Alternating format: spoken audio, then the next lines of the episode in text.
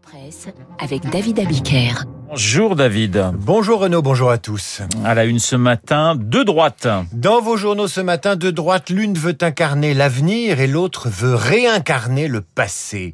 Commençons par la droite qui veut incarner l'avenir. Elle fait la une du Parisien aujourd'hui en France qui titre les républicains, les dés sont jetés. Cette droite qui rêve de redresser la tête et dont les adhérents ont jusqu'à samedi pour départager Barnier, Bertrand, Ciotti, Juvin, Pécresse. Cette droite, c'est celle des républicains.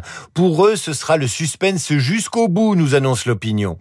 Et puis, il y a à la une de vos journaux une autre droite, celle d'Éric Zemmour, qui veut réincarner le passé. Un passé illustre et illustré par la fameuse vidéo qui annonçait hier sa candidature, vue 2 millions de fois en moins de 24 heures. Parisien aujourd'hui en France parle d'un clip qui dépeint une France orange mécanique. On pourrait ajouter orange mécanique traversée par les images rétro nostalgiques et les tons sépia de la France tient d'Amélie Poulain. Une vidéo de candidature passéiste et crépusculaire alors que le rôle du futur président est de construire la France du 21e siècle. Ce n'est pas moi qui le dis, c'est Marine Le Pen, toujours citée par le Parisien. Même Vincent Trémollet de Villers, dans son édito du Figaro, s'interroge sur les perspectives ouvertes par le discours lyrique d'Éric Zemmour, déguisé en De Gaulle devant son micro gaulien et derrière ses vieilles reliures. Pas de doute ce matin, la France se réveille avec deux droites. L'une se veut moderne et tournée vers le futur, l'autre exhume le passé pour s'inventer un avenir. Le numéro de Philosophie Magazine, le nouveau numéro de Philosophie Magazine, pose une question existentielle, David. Et cette question, elle peut se poser à un individu, à vous, comme à moi, comme à un pays. Cette question en couverture du magazine est la suivante. À quoi voit-on qu'on a vieilli? Eh bien, pour Nicolas Tenaillon, auteur de ce dossier, il y a des signes qui ne trompent pas. Il écrit ce qui suit. On se croit souvent plus jeune que l'on est, mais certaines manières d'être et de penser nous trahissent. Les voici, les signes qui ne trompent pas sur votre vieillissement, Renaud. Vieillir, c'est surestimer ses forces. Vieillir, c'est aussi devenir fataliste. Vieillir, c'est penser à la mort plus souvent. Vieillir, c'est ne plus savoir s'adapter, nous dit encore Philosophie Magazine.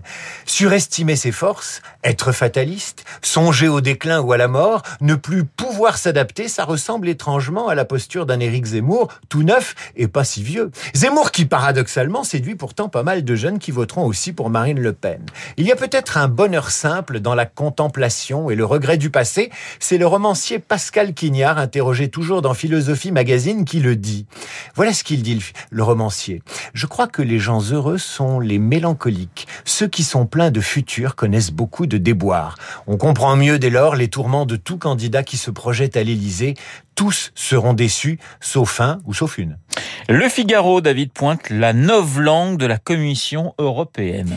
C'est justement cette langue des fonctionnaires européens qui vous rappelle que vous avez vieilli. Afin de refléter la diversité, la commissaire européenne à l'égalité, Elena Dali, originaire de Malte, a présenté fin octobre un livret pour réapprendre à parler moderne à tous ses collègues de la Commission grâce à un livret de l'inclusivité d'une trentaine de pages. Le guide recommande d'éviter les expressions aussi anodines que Madame et messieurs, lorsque vous ouvrez une réunion, mieux vaut préférer chers collègues, qui est plus neutre.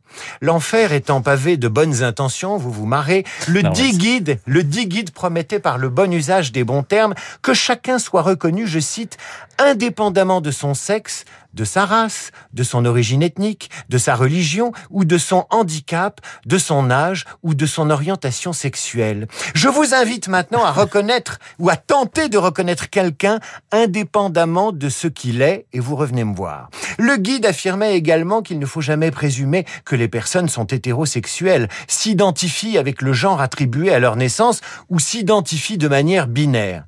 Vous ne comprenez rien. Eh bien, je vous le traduis. Avant, vous voyez une dame et vous lui disiez Bonjour madame, comment va votre mari? Il doit vous trouver très jolie dans cette robe verte.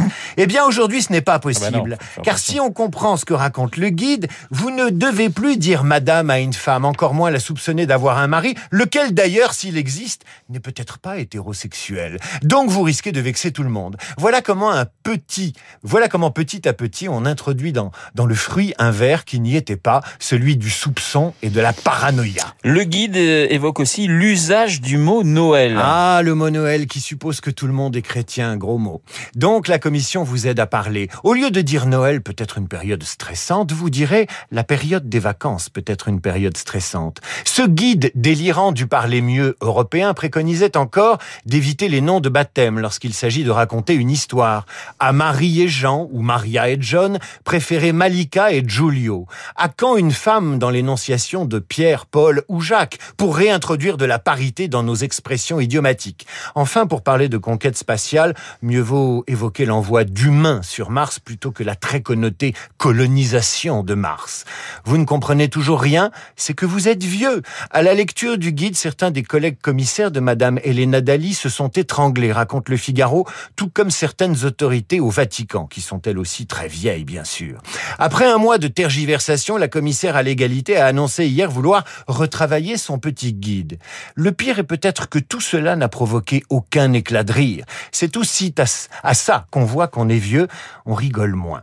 Terminons avec la revue des demandes qui consacre son nouveau numéro à Stéphane Zweig et nous invite à relire Le Monde d'hier, les mémoires du plus européen des écrivains du XXe siècle. Contrairement au guide de la commissaire européenne qui nous impose une langue pour nous contraindre à regarder l'avenir, Stéphane Zweig, lui, ne nous impose rien. Il nous raconte dans sa langue l'Europe qu'il a aimée avant la guerre, non pas par nostalgie, mais justement pour ressusciter ce qui donne envie de conserver l'essentiel.